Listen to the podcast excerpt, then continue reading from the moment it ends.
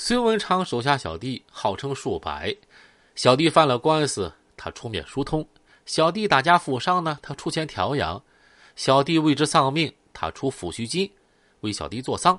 啊，调用小弟看赌场，他发发工资；小弟做成事情啊，是贡献大小，再发奖金。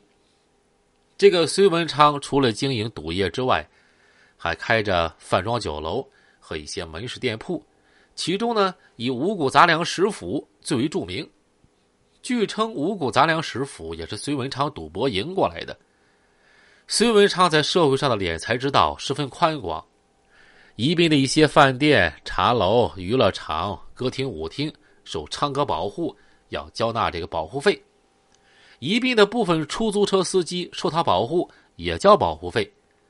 根据他的手下人说，昌哥从不以威胁的手段去强求，都是这些人主动托儿找到昌哥啊，谈定费用，投身在他的保护之下的。凡在昌哥治辖范围中的地方啊，或人员出了事情，他会立刻派小弟出面解决，行动迅速，处理果断啊，保对方满意。有一次，几个出租车司机深夜到歌厅耍小姐，因带钱不足了，没付小费，还耍蛮横。这家歌舞厅老板打电话给孙文昌的手下，手下当即带领小弟出现场，几分钟啊就赶到了。这捣乱的司机刚刚出门就被抓回来了，押在孙文昌的茶楼里监管。孙文昌的处罚办法很简单，拿钱说话。不仅要如数交清欠歌厅和小姐的钱款啊，每个人还要缴纳一万元的保证金。这文昌发话，哪个敢不听从？两天之内，所有款子全部交齐了，人才放出来。孙文昌手下有个讨债公司，主顾相托，要先付一万元定金作为出场费。孙文昌本人啊，无需过问，手下小弟出马，十有八九能把钱啊给讨回来。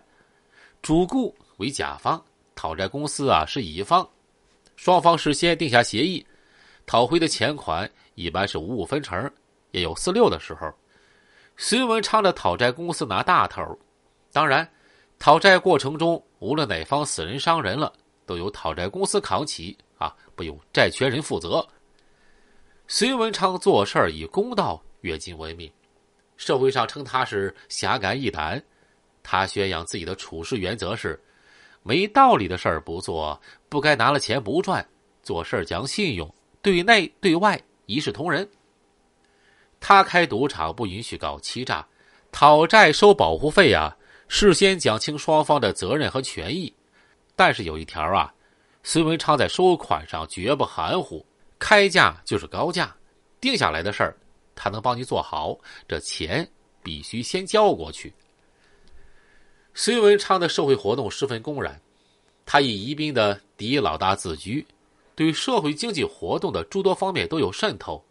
一方面，他的公司避免和警方直接冲突，有时候还能配合警方，表现得很听话；另外一方面，他又竭力淡化他的公司的暴力色彩，甚至公开宣称，公安机关是在维护社会治安，他收保护费呀，也是为老百姓办事儿啊。维护一方的平安。无论如何，开赌场、经营水公司是孙文昌的主业，是孙文昌的主业。尽管他有一套办法，能够在一定时期内逃避公安的打击，但是赌业本身就和暴力和血腥是无法剥离的。这一点他心里其实啊非常清楚。孙文昌的势力是近几年发展到顶峰的。在此之前，他的名气在林传金啊、黄毛毛之下。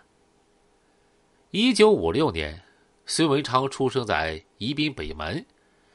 宜宾道上有句老话，叫“北门出杀手，西城出毛贼”，两地都是老宜宾的边缘区。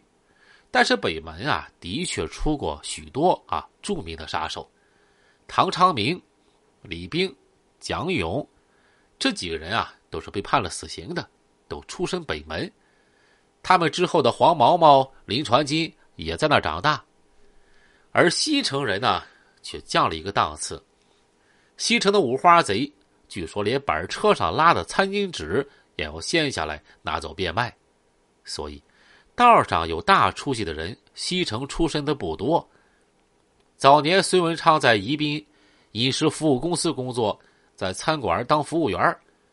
九十年代初，他辞掉公职，在北门啊开了一家小茶馆，这是他第一次独立经营，也是他初涉赌业。